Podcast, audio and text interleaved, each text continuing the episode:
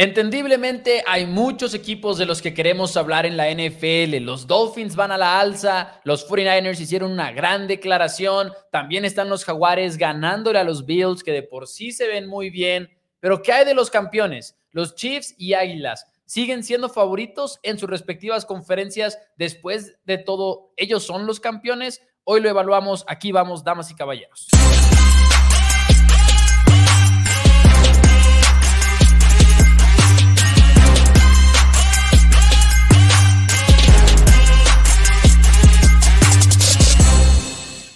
Hola a todos, bienvenidos a Four Downs NFL en español. Mi nombre es Mauricio Rodríguez. Me acompaña como todos los días a las 5 de la tarde mi hermano y coanfitrión Daniel Rodríguez, listos para platicar el día de hoy acerca de los campeones actuales de sus conferencias. Chiefs por el lado de la americana, Águilas por el lado de la nacional, porque hablamos mucho de otros equipos, Dani, pero de repente se nos olvida que estos son los campeones de conferencia y siguen siendo muy buenos equipos. y hace mucho no hablamos tanto de ellos. Sí, más que nada es eso. No solamente estamos hablando de equipos que acaban de, estar en el Super Bowl en los últimos juegos. Los Philadelphia Eagles van cinco ganados, cero perdidos en el único otro equipo invicto, aparte de los San Francisco 49ers.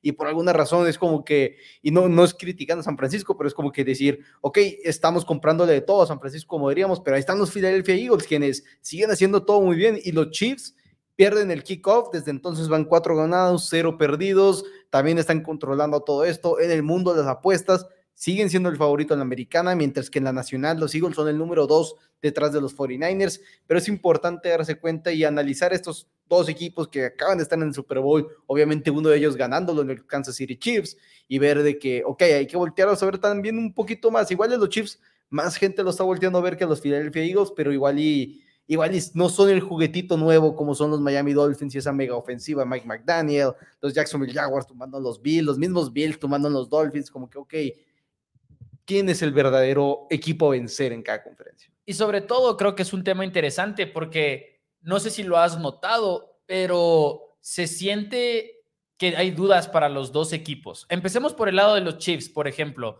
de Kansas City. Si nos vamos con Chiefs primero, las dudas han sido más o menos algunas con las que llegamos a la temporada, que era el tema de los receptores, ¿no? A ver si Michael Hartman, digo, no Michael Hartman, eh, Kadarius Stoney terminaba siendo el arma número uno detrás de Travis Kelsey, si quizás iba a ser lo Marqués Valdez Scantling, si iba a ser Sky Moore, como que pocos le apostaban. Sí, con Justin Ross, el novato Rashid Rice, y a la hora de la hora no ha sido ninguno de ellos realmente. Ahorita el líder receptor de los Chiefs de Kansas City es Watson, es, este Justin Watson, y es algo que igual y no esperábamos del todo, pero de todas maneras, si lo comparas al resto de la americana, Justin Watson tiene la menor cantidad de yardas para un líder receptor en su equipo en, la, en, la, en la americana. O sea, tiene muy pocas recepciones, muy, muy, pocas yardas en general, lo cual te indica que más allá de Travis Kelsey, no hay un arma al cual Patrick Mahomes y los Chiefs estén apostando. Y Andy Reid habló un poquito de eso esta semana en rueda de prensa y básicamente lo que él decía es, así va a ser toda la temporada. No hay otra arma después de Travis Kelsey que sea como el claro número dos. Van a estar rotando y rotando. Poco a poco vemos a la alza a Rashid Rice, el novato de SMU, que no fue seleccionado en la primera ronda o algo por el estilo, pero que puede ir a la alza poco a poco. Pero más allá de eso, no hay mucho de qué hablar todavía con Kansas City y se ha notado en el marcador, creo yo, porque han sido juegos muy cerrados los que han tenido que ganar. y, no, y no solamente es que tengo aquí una estadística muy, muy interesante que estaré mencionando más adelante, Maus. Sí creo que obviamente los Chiefs no, no va a existir esa arma número dos, al menos que digamos intenten adquirir a un receptor en la agencia libre, digo, perdón, vía trade, ahorita que está viendo tantos trades, me llama la atención ver si acaso van a intentar regresar a Michael Harmer a los Kansas City Chiefs, el cual ahorita el día de hoy se reportó que tanto él como Vance Jefferson estaban disponibles vía trade. Vance Jefferson ya se movió, Jefferson ya está con los Atlanta Falcons tradeados desde los Rams. Entonces va a ser interesante ver si acaso los Chiefs hacen un movimiento, pero al mismo tiempo no creo que necesiten este, ir por un receptor de súper buen nivel, porque ok, la ofensiva sigue funcionando muy bien, realmente. El mayor problema ahorita que tienen los Kansas City Chiefs es que creo que todos estamos de acuerdo que las mejores temporadas de Patrick Mahomes son quizás la del 2022, la del 2020 y la del 2019. Y en todas, en cada una de ellas, Mahomes tenía dos big time throw que son las jugadas esas, los pases en ventanas cerradas, en pases profundos, pases complicados, pases que te dan realmente unas, te aumentan probabilidades de ganar un partido. Dos de esos por cada pase que era digno de ser una entrega de balón. Porque a pesar de que las intercepciones son como que la estadística a la que siempre nos estamos viendo sobre corebacks que están entregando el balón, el, por los, los pases que son dignos de ser interceptados son la estadística que realmente es más que te canta más la historia de un coreback. Las intercepciones muchas veces, muchas vienen de suerte, algunas vienen de pases rebotados en la línea defensiva, eh, rebotados que se le caen a los jugadores, a los receptores. Entonces, ese ahorita Mahomes trae un big time throw por un, por un este, por cada pase que es digno ser entrega de balón. Cuando las mejores temporadas de los Chiefs ofensivamente son dos por cada uno. Es normal, los Chiefs una este, unidad explosiva. Muchas veces los pases profundos de Mahomes no terminan siendo completos y terminan siendo cerca ser interceptados, pero ahorita el problema es que está teniendo esos pases, pero no está teniendo tantos súper explosivos. Sí. Al mismo tiempo, no ha contado con Travis Kelsey al 100% sano. Se perdió el primer partido, el segundo realmente no estuvo al 100, ahora se volvió a lesionar el tobillo. Entonces, como que, ok, igual y si así están bien, con Travis Kelsey al 100%, igual y van a, ser un, van a seguir siendo el mayor problema de todos. Y el juego del domingo, creo yo, es, una, es un claro ejemplo de una verdad que para mí es una verdad para los Chiefs de Kansas City. Si está Travis Kelsey en el, en el campo, van a tener respuestas. Puede no tener muchas de ellas porque están limitados en la posición de receptor abierto, pero lo vimos en un juego en el cual le dolía cada jugada a Travis Kelsey, termina de todas maneras con 10 recepciones, una gran actuación de su parte. Eh, obviamente no va a estar en los candidatos del jugador de, la semana, por ejemplo, porque no tuvo tantos números, pero de todas maneras es claramente el jugador que termina salvando a los Chiefs de Kansas City en ese encuentro en contra de los vikingos de Minnesota. Y creo que en gran parte es porque siguen teniendo maneras de dejarlo abierto. Andy Reid ya conoce a la perfección las fortalezas de Kelsey. Ya hemos visto en numerosas ocasiones cómo se entienden Kelsey y Mahomes y hasta pueden cambiar la ruta durante la jugada, no porque esté insertada esa ruta alterna en la jugada, simplemente porque se entienden y leen las defensivas de la misma manera, porque tienen años ya trabajando juntos. Entonces, va a haber siempre una respuesta ahí para la ofensiva, siempre y cuando esté Kelsey, que es ahí donde empiezas a preocuparte un poquito, por ejemplo, ahora con una semana corta en contra de Broncos, que dices, me espero o no me espero, le doy descanso. Hoy fue eh, un, en, este, entrenó limitadamente. ¿Qué digo? Es Thursday night, casi no están entrenando básicamente los jugadores, pero creo que va a haber respuestas para la ofensiva de Kansas. Y en años anteriores se ha sentido como van de menos a más. Entonces, 100%. Muy probablemente Rashid Rice, que es novato, Sky Moore, que dice por acá, Zero, Sky Moore no funcionó. Y creo que es cierto va a funcionar con el 24? cómo va a funcionar con el número 24 en el jersey. sí. Automático, chao, perder. Pero sí siento que a pesar, siento que no funcionó, es un, es un comentario muy definitivo. Yo no me iría todavía tan lejos. Yo diría, no ha funcionado, porque no ha funcionado del todo. No, no Pero también es su segundo año y es un receptor que no llegó con la expectativa de día uno lo soy yo. O sea, 100% de acuerdo. Ahora, por ejemplo, para el comentario de Barra que dice, vamos a ver el verdadero nivel de Kansas City hasta la semana 9 y 10 cuando jueguen versus Miami Dolphins y los Philadelphia Eagles. Entiendo este tipo de comentarios y este tipo de dudas en otros equipos. No un equipo que tiene al dos veces ganador del MVP en los últimos cuatro años, a un equipo que ha llegado a tres de los últimos cinco Super Bowls, ganando dos de ellos.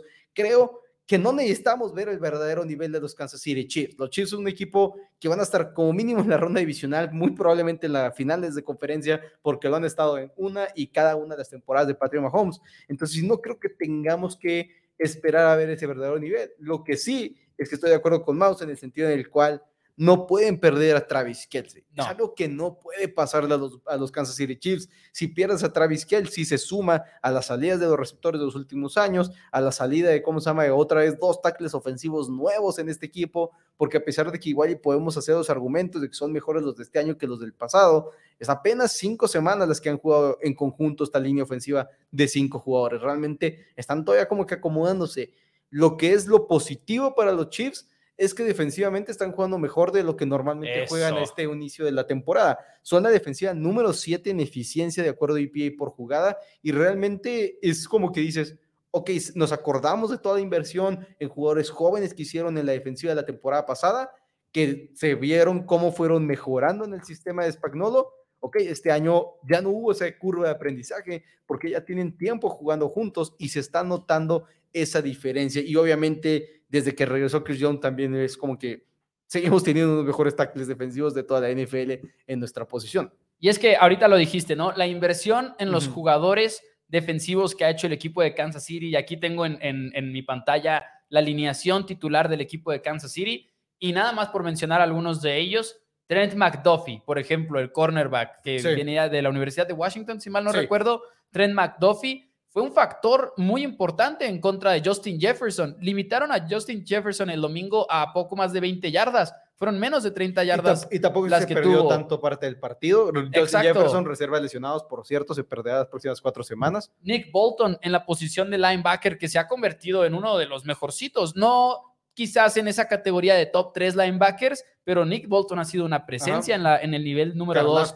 Carlaftis en la posición de cazacabezas, obviamente a Chris Jones ya lo tenías, creo que Sneed es un jugador subestimado, o sea, lo hemos visto tener un buen nivel de fútbol americano, pero Chiefs en este momento es la número 11 en eficiencia según DVOA en la liga y normalmente es la defensiva que Chiefs batalla y batalla por el nivel de talento, pero empieza a subir de nivel porque Steve Spagnuolo está loco, el coordinador defensivo, y es tan agresivo que de repente llega un momento en el cual siento yo, a toda la defensiva le hace clic lo que quiere hacer Spagnuolo y de repente suben de nivel en diciembre, en los playoffs. Y es muy impresionante cómo esto pasa todos los años. Que muchos dicen, es una coincidencia, pero cuando ya lleva tantos años pasando, algo tiene que estar haciendo bien el coach. Así que, quién sabe si esta unidad, esta misma unidad que estamos viendo el día de hoy, en la número 11 en eficiencia, pueda llegar a ser un claro top 5, por así decirlo, en la NFL. Que en papel Nadie va a decir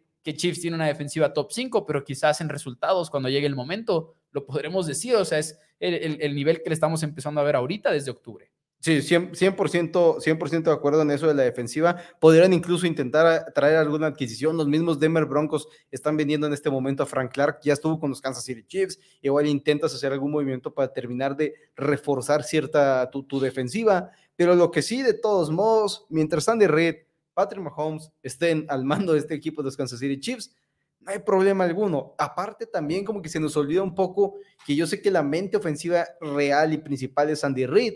Es un equipo, una ofensiva que cambió de coordinador ofensivo en Eric Bieniemy para traer a Matt Nagy. Matt Nagy ya había estado ahí, sí, pero ya no es la ofensiva que estabas trabajando, ya no es los receptores. Sky Moore no había trabajado nunca con Matt Nagy.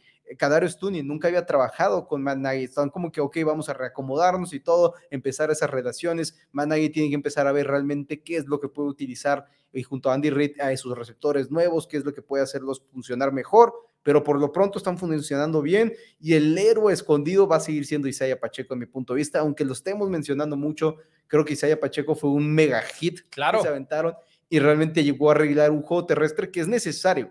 Es necesario tener esa doble amenaza cuando tienes un cuerpo de receptores tan carente de talento, entre comillas, en este momento. Tienen la velocidad, es nomás que termine a hacer un poquito clic a algún que otro jugador y podemos ver una de las mejores ofensivas de la NFL. Una vez más, como nos tiene acostumbrado Patrick Mahomes. Y algo que me gusta mucho del juego ofensivo de Chiefs, a diferencia, por ejemplo, de los Bills, que son dos equipos que quieren lanzar el balón. Sabemos eso de los Bills y sabemos eso de los Chiefs. Ellos, su preferencia es lanzar el balón lo más posible.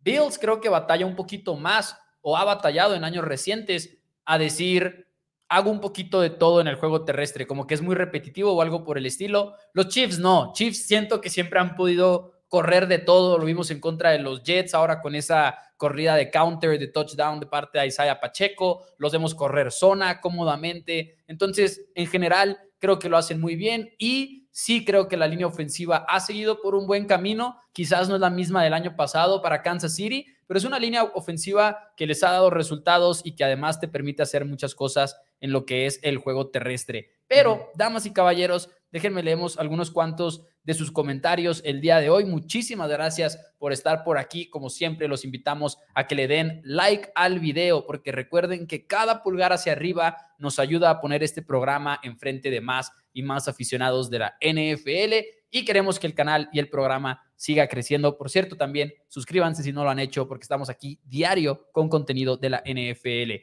Dice en los comentarios, Dice Roberto Díaz, los Chiefs en un libro muy hipotético deberían de estar 2-3, lo cual es algo justo por lo que decíamos ahorita de son juegos de una posesión los que ha ganado Kansas. no, sé, si lo habíamos dicho, pero tenía... Eh, lo platicamos mínimo. Lo, platicamos en la junta de producción. En, la junta de producción. en la junta de producción. Que, les decíamos que es demasiada plática de NFL y de repente se nos olvida que se mencionó en el programa y que no, más con cinco programas a la semana. Sí, sí, sí. Pero dice por acá eh, nada más y nada menos que el buen Octavio Gómez reportándose. Dice Kansas va a mejorar tanto como ofensiva y defensiva y tienen más balance, lo cual creo yo es un punto bastante justo. Saludos a Zero que dice pongan like. Eric Guerrero que nos manda saludos también. Dice por acá Luis Alberto, ¿se podrá perder un partido por default? Eso debería de hacer el equipo de los Broncos. Saludos Rodríguez Boys. Yo creo que los, los han de castigar monetariamente el equipo, pero probablemente lo vale. Me van a hacer googlearlo en algún punto del día de hoy, ¿verdad? O sea, voy a, voy a en un momento, me voy a levantar hoy a las 3 de la mañana sudando y diciendo, ¿cuál es la multa en el reglamento de la NFL por no presentarte a un partido? No, no, que obviamente jamás va a suceder, no se preocupe. Sí, no, no sé si, no creo que en este, momento actual en, Liga Mayor. en la NFL ahorita no, no va a suceder, al menos que sea por, no lo sé, por algún este algo fuera, algo extra cancha, que estén haciendo una, una protesta, algo así. No ha sucedido hasta el momento. Ahora, este, como en la fama, uno de los primeros años de la fama aquí en México, un equipo, no sé, antes de que Caudillos estuviera en la liga, me acordé que Titanes no se presentó una vez, pero bueno. Así pues, ahora el comentario de Roberto Díaz que los Chiefs podrían ir un 2-3 después de solamente lo que vamos en cinco semanas, igual y se refiere especialmente a los partidos de una posesión. Y ustedes saben que aquí en Ford hablamos mucho sobre lo que pasó la temporada pasada, cómo los Minnesota Vikings y los New York Giants estaban ganando constantemente juegos de una posesión y cómo es algo que no es viable hacerlo constantemente en la NFL.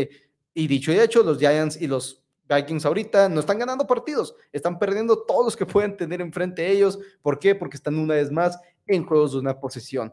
Sin embargo, en este momento, creo que los Chiefs, sí, el de Vikingos fue de una sola posesión, pero al mismo tiempo creo que hay juegos de una posesión a juegos de una posesión, en el sentido del cual Kansas City llegó arriba por 14 puntos al cuarto cuarto. Mientras que, ok, el de los Jets necesitaron voltear el encuentro en el cuarto cuarto, iba empatado 20 por 20. El otro partido, aquí los traigo anotados, el otro partido en contra de los Jacksonville Jaguars, es un partido que iban ganando entrando al cuarto cuarto, pero solamente por 5 puntos, no por dos posesiones. Terminan ganando los 17 por 9, que sigue siendo un partido una posesión.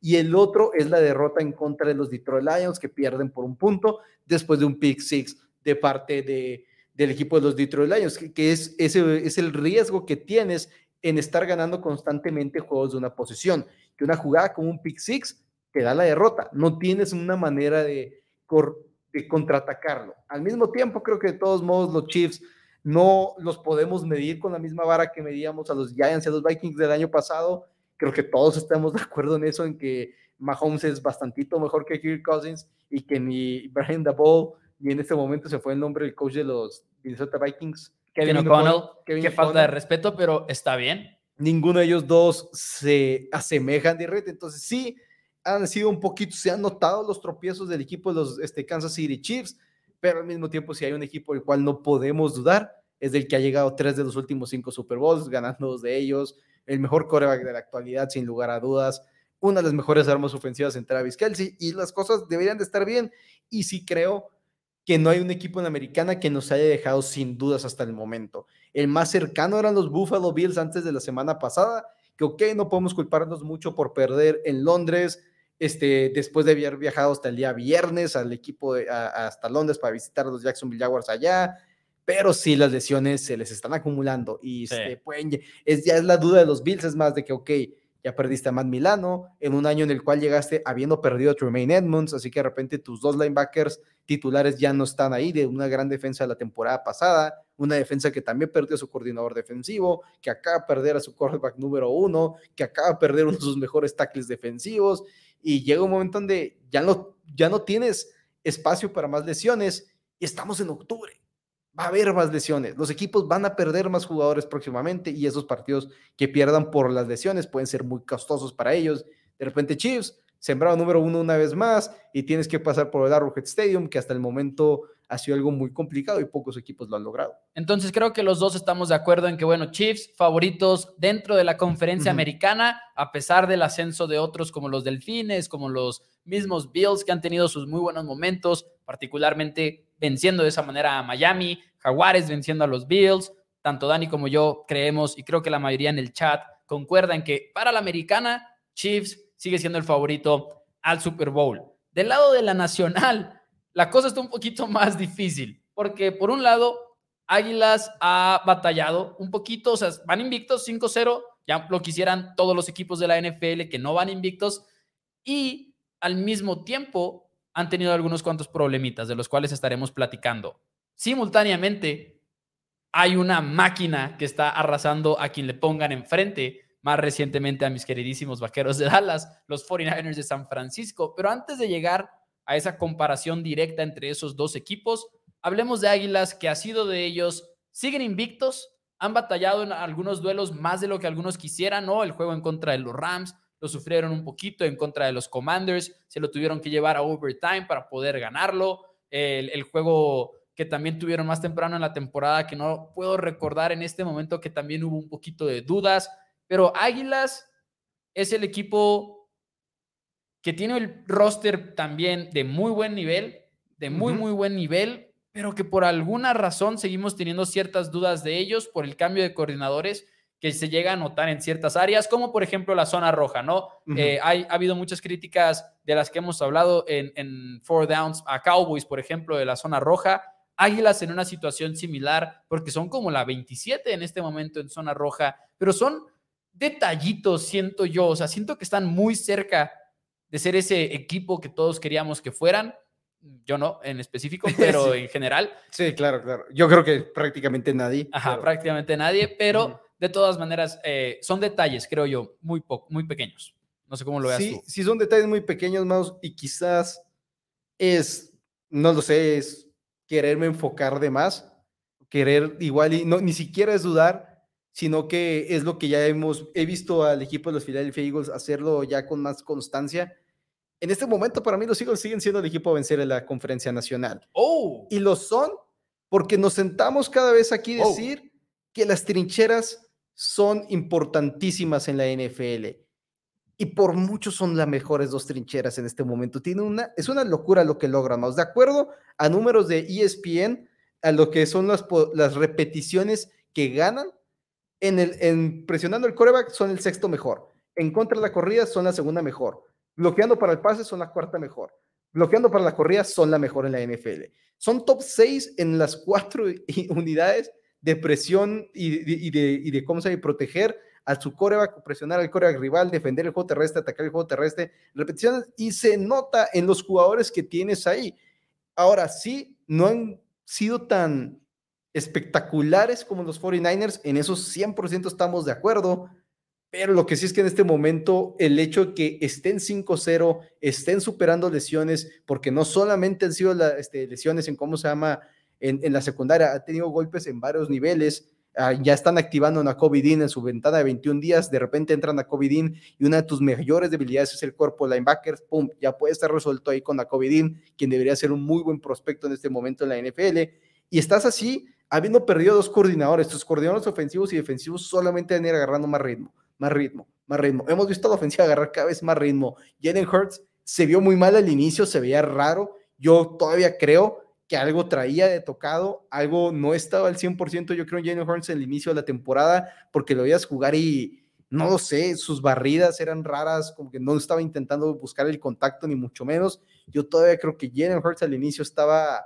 estaba medio mal y ahorita ya lo veo mucho mejor. Creo que por mucho son los dos mejores equipos de la NFL los 49ers y los Eagles en este momento. Creo que no hay otro que se le compare. Los Chiefs los pongo como que cerquita, por nomás porque es Mahomes y Andy Reid.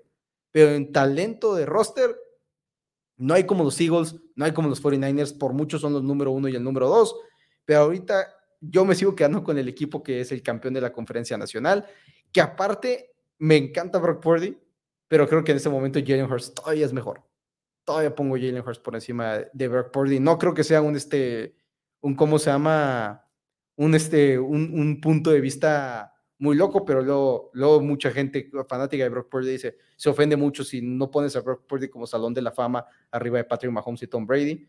Sí. O sea, Brock Purdy, excelentísimo quarterback, pero todavía tengo Jalen Hurts y sus habilidades de extender jugadas y correr el balón y cómo se le acomoda esta ofensiva por encima de los 49ers.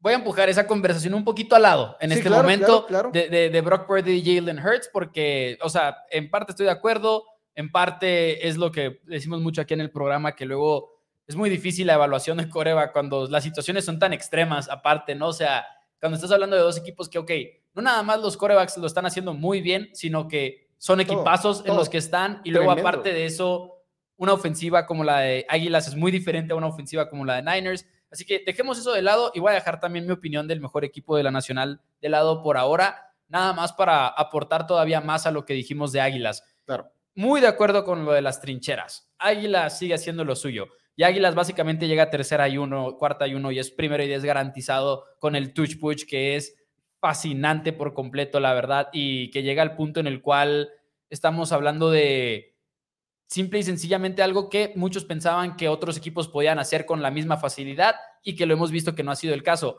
Es un ejemplo de una jugada nada más, pero creo yo que el tercera y dos, que, que a partir de tercera y dos, saber que si tú quieres puedes hacer el touch push dos veces seguidas o una variante de ella que también la hacen y son muy efectivos con eso. Es que no Creo que te cambia las matemáticas por completo. Es una sola jugada, pero te cambia las matemáticas por completo. Y repito, nadie lo ha hecho al nivel que lo ha hecho No, nadie, Filadelfia. ni de cerca. Y, y empieza con el coreback, empieza con el, con el centro, empieza con la línea ofensiva y con esa mentalidad, creo yo, de decir, no nos importa, lo vamos a seguir haciendo y además tenemos mil variantes a partir de esa jugada, que conforme más avance la temporada, más vamos a ver, como fue el caso en 2022.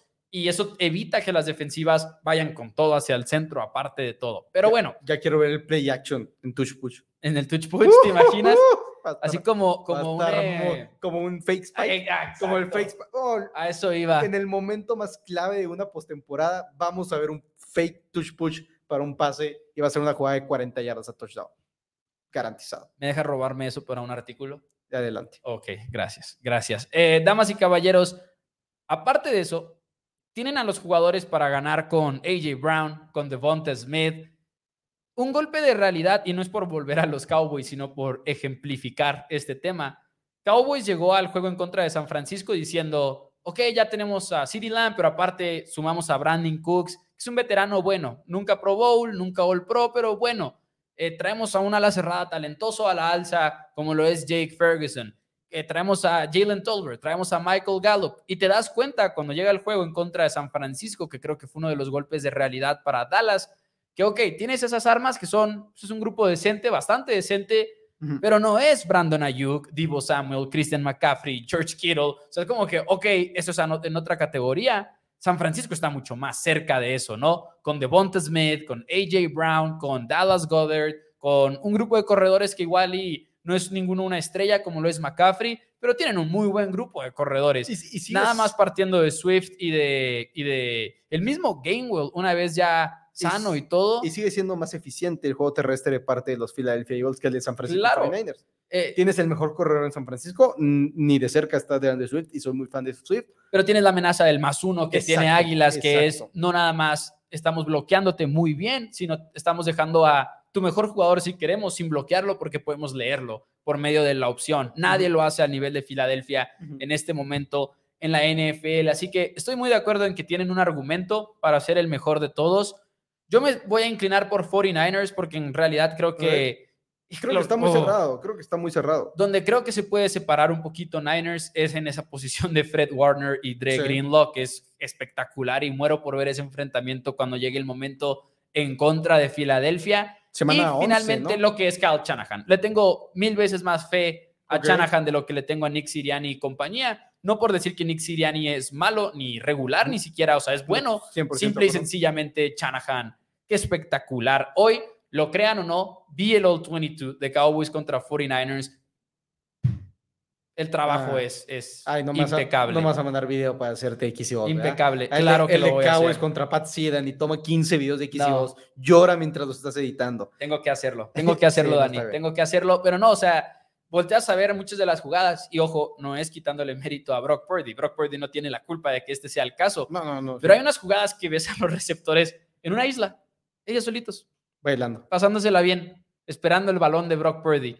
Y dices, no es lo mismo. O sea, No. una ofensiva y la otra no es la misma, ni de talento, ni de esquema. Y 49ers, por eso me voy a ir con, con ellos. Eh, Águilas creo que tienen una, una gran, gran posibilidad de repetir y todo en la nacional y de ganarle a Niners si se llegan a enfrentar. Pero hoy haría 49ers favoritos. Ok, Sí, y creo que al final de cuentas cualquiera de los dos es una, es una respuesta correcta en este Sí. momento, yo creo. Creo que son los dos rosters más talentosos, como dije ahorita. Eh, hombre por hombre es una locura el nivel que tienen estos dos equipos. Han drafteado de una manera espectacular. Las firmas que han tenido han sido de primer nivel. Igual y los Eagles ya se están acercando un poquito más a lo que es pagarle a su coreback, mientras que los Sí. 49ers están un poquito más lejos.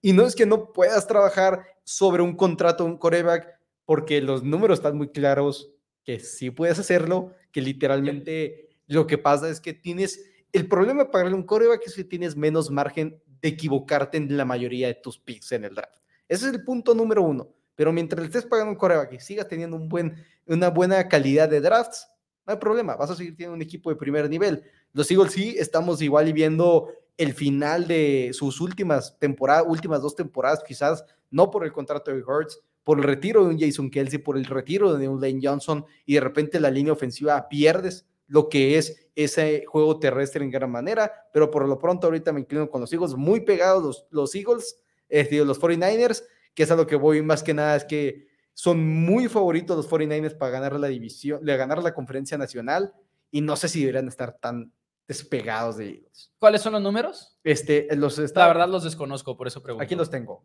Eh, 49ers más 160, más 275 el equipo Sí, salgo. de los, este, de los equipos de los Philadelphia Eagles y después son los Cowboys en más 500. Creo que deberían estar más cerquita al más, dos, al más 200 los dos, más 225, más 200, algo por el estilo. Con cualquiera de los dos siendo el favorito no tendría ningún problema, pero estamos viendo grandes equipos y tengo muchas ganas de ver cuando se vuelvan a enfrentar. Sí, es cierto lo que dice Eric, ¿eh? los Eagles ya le pagaron al coreback, eso es cierto, pero Ya no le sé si tú pagaron, te refirieras ya a otro pagaron, contrato. pero al final de cuentas, cuando e- inicias una extensión, es, es nomás ver el golpe al tope salarial, que ahorita lo podemos buscar aquí. O ya sé a qué te o sea, refieres. los golpes al tope salarial empiezan a golpear más tarde. Al final de cuentas, ahorita Ah, es- pero, pero con Jalen Hurts, Howie Roseman hizo tanta magia que creo que nunca Sí, empiezan a pegar. sí, sí, es o una sea, lo- o sea, es- creo que creo que jamás Bueno, empieza sí, el tope en, salarial. en el 2029 este, son 98 millones de dólares. Sí, al final de cuentas, es este que cuando llegue el momento, es, es que ese, ese contrato es una es una estupidez. ¿Cómo, O sea, ¿Cómo- no negativamente, o sea, es una estupidez que eso sea posible. ¿Cómo ocupa menos de 20 millones en los en- entre 2023 y 2024 No, no, juntos? Ese, ese, ese, ese contrato es El tope salarial. burlarte en la cara de las reglas del tope salarial de la NFL. Es como que, ok, esto existe porque hicimos unas reglas de contabilidad, más sin embargo podemos hacer lo que se nos dé la gana cuando se nos da la gana y no importa, ¿no? Pero Llega un momento que te pega. claro, Llega claro. un momento que es, es importante aclarar eso. pero mientras quieras hacerlo, puedes te va a hacerlo. destrozar. mientras quieras hacerlo, e importante Ajá. que el dueño lo quiera hacer. Sí, sí, Que el porque dueño, porque sí puedes gastar arriba del tope salarial y no es hacer trampa, es simplemente utilizar el sistema que la NFL tiene, pero los dueños tienen que estar abiertos a estar desembolsando más dinero, porque estás pagando por adelantado por esta temporada para fracasar más adelante. Lo hicieron los Rams, les funcionó, lo hicieron los Saints, no les funcionó. sí. Los Eagles, pues igual por lo menos llegaron al Super Bowl la temporada pasada y estuvieron cerca de ganarlo, pero realmente no recuerdo cuándo fue la última vez que los dos equipos que llegaron al Super Bowl siguen siendo tan buenos al año siguiente, especialmente el que lo perdió. Eh, esa es una buena los Chiefs, pregunta. cuando perdieron contra Tampa Bay,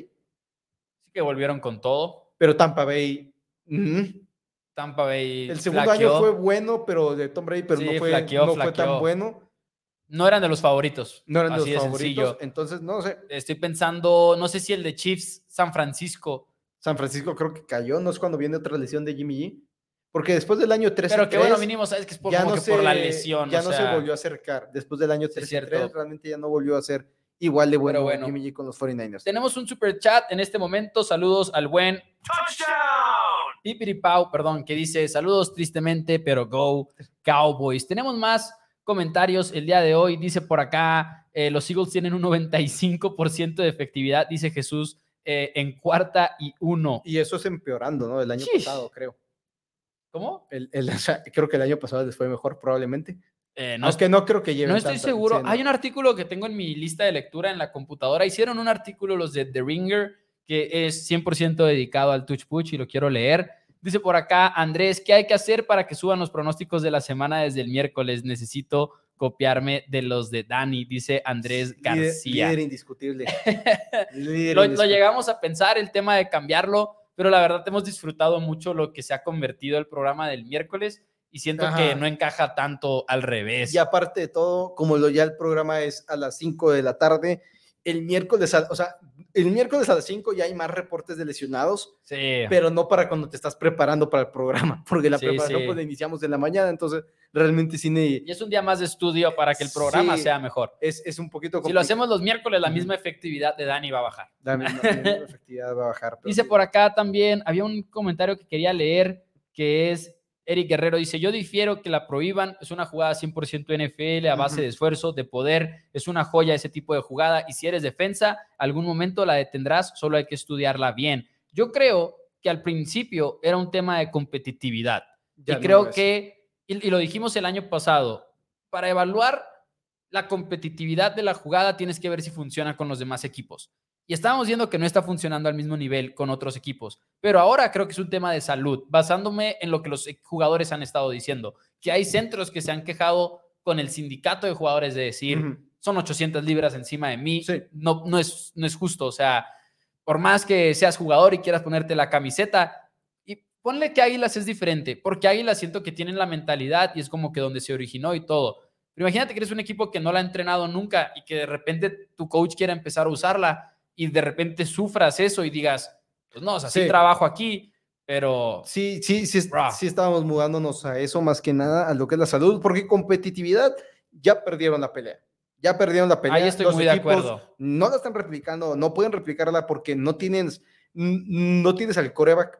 No tienes al coreback que la fuerza que tienen las piernas, Jalen Hurts es una locura. No tienes la química, no tienes todo, pero sí acabamos de ver a los Giants perder a dos jugadores en, una sola jugada de esas, entre ellos su centro. Por, el peso es demasiado el que tienes en la, en la espalda del de, tu, de tu centro, tu liniero ofensivo de este, inicial de esa jugada. Y al final de cuentas, esa es una de las razones por las cuales se quitó en una patada de, este, de gol de campo. No pueden los jugadores defensivos, los que están bloqueando la patada, apoyarse en las espaldas de los jugadores de la línea ofensiva, especialmente en el centro que está literalmente boca abajo. Y es porque es demasiada fuerza hacia abajo sobre la espalda directamente.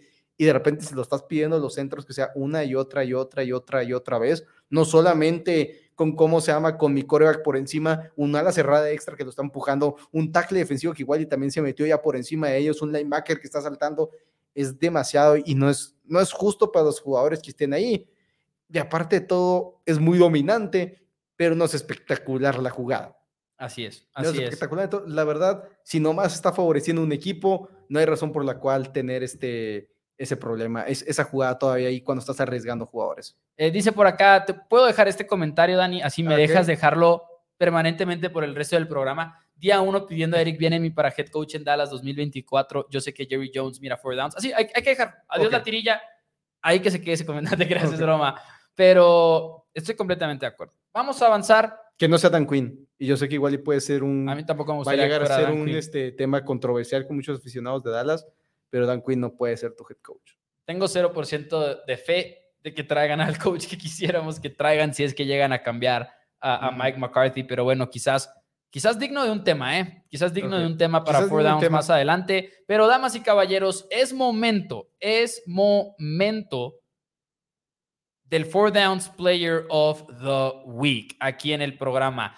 Ya lo saben, jugador de la semana, que tenemos varias reglas para esto. Uno, no puede ser un coreback, simple y sencillamente es la regla, no puede ser un coreback, pero puede ser ofensivo o defensivo. Tiene que estar en un equipo que haya ganado el partido, porque el chiste es que el Four Downs Player of the Week le haya ayudado a su equipo a ganar. Así que Dani, tú arrancas esta semana con el Four Downs Player of the Week. Dani y yo no podemos escoger el mismo, es otra regla, pero no sabemos quién trae cada quien, así que los dos tenemos dos opciones. Dani, arráncate con tu Four Downs Player of the Week. Y Mouse, nos lo dijo, nos lo dijo. Me lleva. Siempre estoy abierto.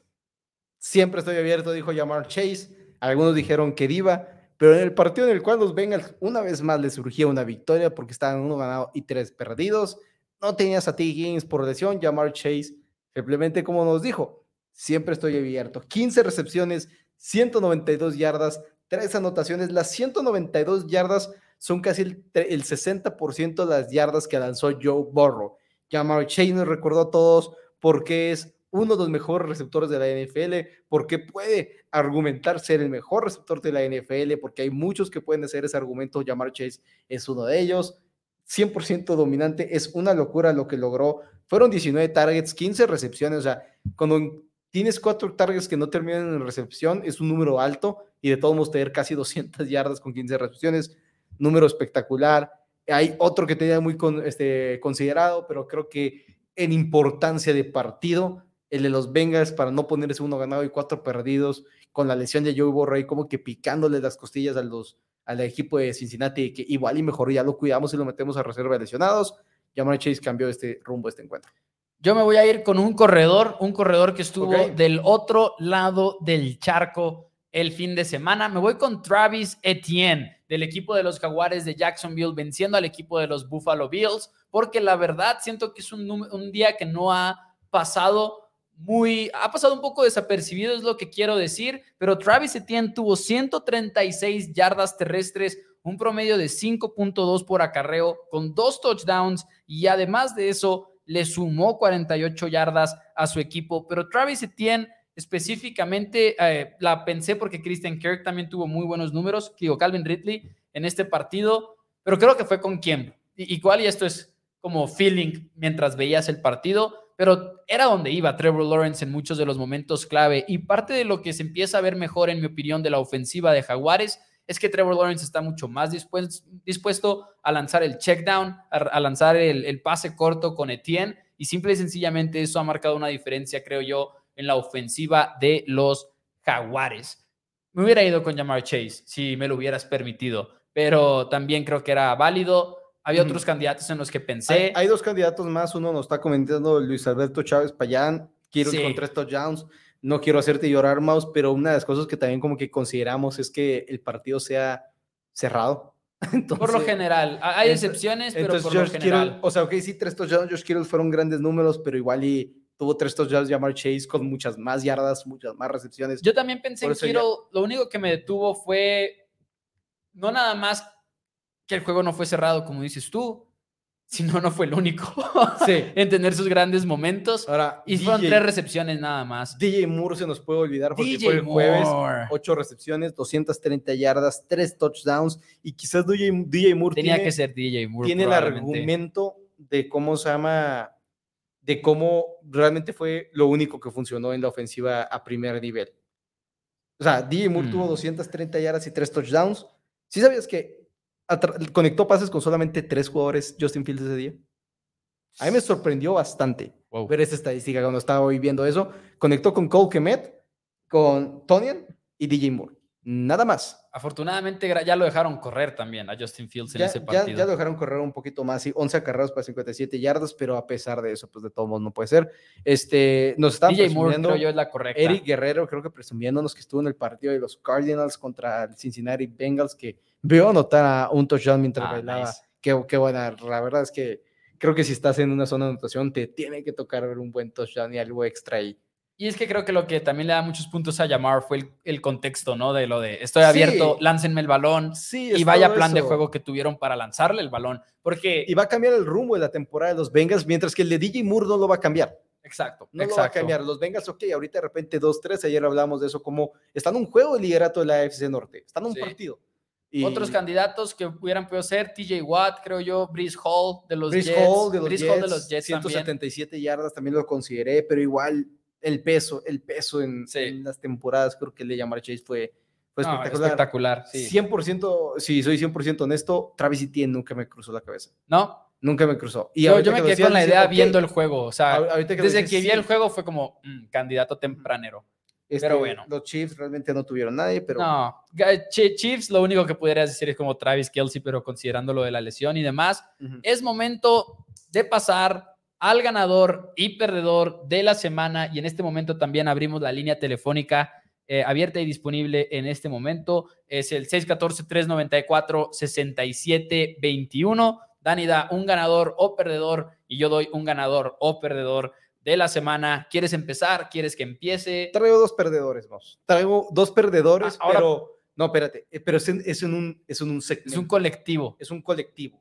Ok. Son los sucesores de los números 12. Porque oh, Jordan Love y Mac Jones han lanzado nueve intercepciones y han tenido tres fumbles en sus últimas dos semanas. No lo son. Ninguno de los dos son la respuesta. Realmente están llegando, están perdiendo juegos, están perdiendo los partidos por culpa de ellos. Igual y Mac Jones está jugando peor, pero Jordan Love tiene una mejor línea ofensiva. Entonces, los dos están, nos están diciendo a gritos, ok, este, igual y nosotros llegamos a sustituir a un número 12 estrella, igual y Mac Jones, obviamente, después de esa temporada Cam Newton y que tenemos más tiempo viéndolo, pero al momento ninguno de los dos lo está logrando, ninguno de los dos no está cantando gritos que pueden llegarlo a hacer, los dos ya están entrados en años, Jordan Love está entrando en su cuarta temporada, primera como titular, pero cuarta temporada entrenando en el mismo esquema, mismos jugadores con la misma línea ofensiva, Mac Jones, tercer año en la liga, aunque sean esquemas distintos, la regresión es absurda, la manera en la cual de la semana número uno de esta temporada, la semana número cinco, dejó de saber qué hacer con los pies. Me llega a la mente la, escena de Ricky Bobby loco por la velocidad de, de que qué hago con mis manos, de qué hago con las manos, no más que Mac Jones de qué hago con mis pies. Esta es la escena que tengo yo de Mac Jones en este momento. Entonces, los jugadores, los reemplazos a los número 12, temprano todavía, pero se acabó. Tengo una estadística. Ok, dale. En este momento. ¿Estás listo? Tengo una estadística. Menos 66. Ese es el diferencial de puntos de los equipos de la casa de Four Downs, Patriotas para Dani, Cowboys para mí, y se nota en el segmento del día de hoy. Mi perdedor de la semana es Mike McCarthy para los Dallas Cowboys, porque honestamente, este juego en contra de Niners, ok, lo hubieras perdido de otra manera, de cualquier otra manera, pero Cowboys dejó ir a Kellen Moore pensando en este juego en contra de 49ers, pensando en esos juegos en contra de los grandes rivales, en los cuales no nada más necesitabas una ofensiva eficiente, que Kellen Moore tenía una ofensiva bastante eficiente cuando estaba en Dallas, sino la planeación de juego era el tema de llegar a un rival de playoffs y poderlo vencer, fútbol americano situacional, todo eso era el objetivo de haberte deshecho de Kellen Moore por eso lo reemplazabas con Mike McCarthy. Y en vez de eso, le preguntaron a Jerry Jones el día de hoy en la radio, ¿considerarías darle el play calling a Brian Schottenheimer, al coordinador ofensivo de Dallas? Lo cual te dice todo de cómo fue el juego en contra de 49ers. Y obviamente la respuesta fue que no, pero de todas maneras, es la semana 5 y ya estamos en esas preguntas. Perdedor de la semana, creo yo, es Mike McCarthy. Ahorita para cambiar nuestra opinión, creo que no va a haber un momento en el cual lo puede hacer hasta enero. Hasta, enero. hasta que vuelvan a enfrentarlo. Pero bueno, tenemos llamada telefónica, igual y dos partidos contra Eagles. sí, también, también. Pero tenemos llamada telefónica desde el Estado de México. ¿Con quién tenemos el gusto? ¿Qué tal, animado con Alan? ¿Qué pasa, Alan? ¿Cómo estás el día de hoy? ¿Tienes un ganador o perdedor? Eh, sí, tengo perdedor claro y va de la mano con el tuyo también, Mau. Estaba escuchando que hablabas de, de Mike McCarthy. Échele. Y yo sí creo que se puede poner peor todavía esta situación entre Mike McCarthy, Dak Prescott y, la ofensiva de Dallas. La verdad es que nos dieron muchos indicios todo el arranque de la temporada, los primeros cuatro partidos, con tres victorias que la defensiva fue acompañando, que la defensiva fue la, protagonista o los, o los equipos especiales de este de estos triunfos, ¿no? Aplastantes y todo, pero en los que Dak Prescott no se terminó de ver eh, muy bien. La ofensiva de Mike McCarthy carece mucho de, creatividad para mí. Eh, yo la verdad era de los que quería que Kellen Moore tomara las riendas de, los Cowboys eh, en algún momento. No digo que ahorita que lo que lo está tomando Mike McCarthy, pero creo que le está quedando muy muy muy grande. Y si revisamos el calendario de los Dallas Cowboys, hay muchos partidos que yo no, no, no, pronosticaría tan, tan favorables, ¿no? Creo que, creo que lo que se puede eh, ver contra los Chargers nos va a indicar mucho del resto de la temporada, porque también siguen los dos partidos contra Eagles que nos podrían barrer. Washington por ahí eh, son juegos divisionales que, que se pueden complicar. Eh, los Giants eh, creo que no son ningún rival para los Cowboys, creo que ahí sí se puede ganar, pero hay varios eh, partidos también contra los Bills que creo que sí, Miami, sí, o sea, son, es un calendario bastante, bastante cargadito y esa derrota contra Cardinals, el mal partido contra los 49ers, creo que en general esta dupla de, de Dak Prescott con Mike McCarthy puede terminar muy mal y no se sabe eh, pues corregir, ¿no? Porque creo que también la defensiva perdiendo hombres clave como el caso de Trevon Dix y de Leighton Vanderich, pues tampoco te va a poder estar soportando como lo estuvo haciendo en las primeras semanas. Entonces, para mí también es un claro perdedor Dak Prescott, eh, porque también sabemos que ya tiene eh, ocho años en la liga, tiene 30 años, creo que sus mejores momentos ya los vimos y con un, con un equipo como el que tiene ahorita, creo que no han respondido ninguno de los dos. Y pues Jerry Jones termina siendo el tercer perdedor de, estos dos porque también evade preguntas eh, en las conferencias de prensa, sigue diciendo que él confía que nos va a llevar a un Super Bowl Dak Prescott y siendo muy sincero yo cada vez veo más lejana esa posibilidad. Saludos. Saludos, este, lo que sí es que, que, llega Jerry Jones, que él ve a Dak Prescott y que los puede llegar a un Super Bowl cuando te hacen la pregunta de que, ¿qué opinas de Dak Prescott? Pues en este momento no puedes decir otra cosa. es un promotor de peleas, ¿no? No vas a decir que el boxeador no puede ah. noquear o algo así, pero nada más para aportar a lo de McCarthy, antes de despedirnos del buen Alan, ves la frase del día, del día de ayer en la cual dice que somos un equipo defensivo y queremos apuntar, a, anotar los más puntos posibles y no vamos a perder, a, no vamos a jugar a no perder, pero dice, jugamos a nuestra defensiva, lo cual significa tiempo de posesión, cuidar el balón, etcétera, y dices, no es la mejor manera de abordar la ofensiva, pero bueno. Alan, muchísimas gracias por tu llamada el día de hoy. Gracias a ustedes por, por este, escucharme y yo siempre lo voy a los Cowboys, pero la verdad es que sí siento que esta temporada no será la mejor para nosotros. Sí, muchas gracias, muchas, gracias y la verdad es que cómo culpar a Alan, creo que ahorita todos nos sentimos igual. Como comenta Eric Guerrero, no sé si te despides de playoffs, pero dice, si no le ganan estos Chargers, muchachos de Dallas, despídanse de playoffs, igual y no de playoffs, de la división creo que sí, creo que te despides de la división. Si los Eagles. Si no es este que ya te despediste de la división. la única razón por la cual no te has despedido de la división es porque tienes dos juegos. contra Islas. Y le has ganado a los Eagles, le has ganado a los Eagles de Jalen Hurts. Ahora, Eagles le toca a Jets esta semana, lo van a ganar lo más seguro, a pesar de lo que hemos visto de Jets las últimas semanas. Tengo mucho miedo por la salud de Zach Wilson. Perdiste a Daya Vera Tucker. Y le toca eso, entonces los Eagles van a ganar, pero bueno, eso es otro tema. Y los Cowboys les toca echar, entonces es un juego muy difícil. No debería ser un juego que es gana-gana, gana o gana, pero ahorita con dos ganados, este, con tres ganados y dos perdidos, probablemente te puedes poner 3-3, ya con unos Eagles igual 6-6, sí, ya es prácticamente despedir televisión. Me sorprendí. Y, y perdiendo a Leighton Vanderich, perdiendo a, a, CJ Goodwin, perdiendo a Cavante Turpin, que igual y no van a ser los más conocidos, pero son dos especialistas de los principales. Y los equipos especiales te cambian juegos. Y, sobre todo... Turpin atrapó... ¿qué? Qué bonito pase de Dak Prescott el de Yo ya, ya, sé que tuvo un mal juego, pero sí, fue un muy buen pase. Qué hermoso pase, pero es, un jugador que estabas intentando meter para la velocidad y ya no lo tienes. Sí, es una, es una lástima, la verdad, pero es un juego en el cual, además de todo lo que ya dijimos, va a ser como una medida de cómo respondes a este punto en el cual es un punto muy difícil para los jugadores, creo yo el saber que era un juego mucho más grande, como ellos mismos lo dijeron, y que te pasaron por encima de la manera en la que te pasaron. Ahora, hay un mundo en el cual los Cowboys pierden ante Chargers, tienen semana de descanso, igual de los Rams el 29, no son el más sencillo de todos. hay un mundo que los Cowboys pierden cuatro juegos de manera consecutiva. Eh, que son 49ers, Chargers, Rams y los Eagles. Existe ese mundo.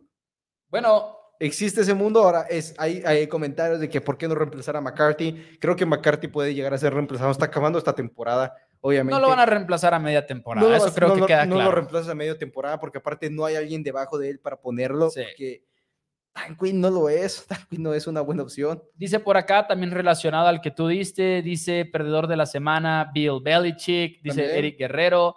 Dice por acá Edgar, mi ganador es DJ Moore, que ahorita hablábamos un poquito de que era candidato al Four Downs Player of the Week. Estoy de acuerdo, pudo haber sido un ganador porque Claro. qué manera de presentarse, la verdad.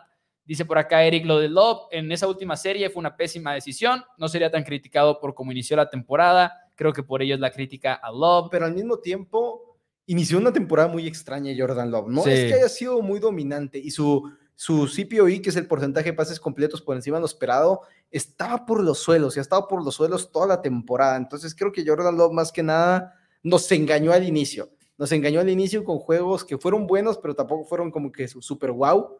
Eh, esos estadísticas, anomalías estadísticas, porque Jordan Love llegó un momento que era líder en, en eficiencia en EPA, pero eso es cuando nomás estás tomando en cuenta dos semanas. Ahorita Jordan Love Mouse es el quarterback número 27 en EPA más el CPOE, o sea, está jugando muy mal. Este, Mac Jones es el número 32. Yikes. ¿Sabes quién es el 33? Porque ya hay un 33 cuando pones un mínimo 80 snaps. Ok. Kenny Pickett. Wow. Kenny Pickett es el 33. ¿Sabes qué debería hacer Cowboys? Draftear a un coreback. Draftear un quarterback es una... Draftear a un coreback suena como la solución. Ok, Ah, drama, drama, No, yo sé, yo sé, pero para, para darles el, el gusto, si los Cowboys, digamos, pierden cuatro, este, los siguientes tres juegos, de repente te estás acercando más Híjole. a estar debajo del... Yo sé que existe ese mundo, pero en verdad no creo. Creo que si estás en el top 10 del draft, a- a- en los peores 10 equipos de la temporada, con Dak Prescott en año de contrato, creo que sí entras en la, En la conversación, en la, conversación de, ok, que era lo que decíamos el lunes, aquí ayer en el programa, de que, ok, ese, es- ese es, la- ese es el caminito para es que el llegue a caminito, pasar. Es el caminito, tener una posibilidad de ir por un coreback. Claro. pero por un coreback en el pick número 25, 26 Claro. de un equipo de playoffs, ya no es el coreback. Ya No. no, ya no es el coreback. No, no, sí es una situación complicada, no lo voy a negar. Yo voy a seguir, yo sigo creyendo que Dak Prescott es un buen coreback, pero cuando no estás en esos super corebacks, pero estás en el coreback que te sirve y te mantiene peleando, es ese con que es- quieres, Es quieres, quieres agarrar la caja sorpresa, la caja limbo, secreta ajá, sí. o, o- o quedarte con lo seguro. Que igual y si todo sale bien, te puede tocar un Nick Foles que te gana el Super Bowl, porque todo salió bien a su alrededor. Y no estoy diciendo que sea el nivel de Dak Prescott, pero puedes tener eso, un Matthew Stafford con los Rams, que todo sale bien y de repente todo se va para abajo, porque así puede pasarte. Sí. O irte por la caja sorpresa y terminar con un Brock Purdy, un Trevor Lawrence, o terminar con un Mac Jones, un Jordan Love. Es, es ese riesgo de ir por el coreback en la, en la ronda del draft. Ya nos vamos, damas y caballeros, el día de hoy. Algo que quieras agregar, Dani. Ya no hay Azoka, ya no puedes agregar nada de Azoka. Ya no puedes agregar nada de Azoka. Entonces, si quieres, mejor ya nos despedimos. Nos despe- ya, ya muteó Dani su micrófono, ya se va. Muchísimas gracias, amigos de Four Downs. Nosotros nos vemos el día de mañana, 5 de la tarde. Dani ya no tuvo nada que agregar. Denle like al video, nos vemos y bye bye.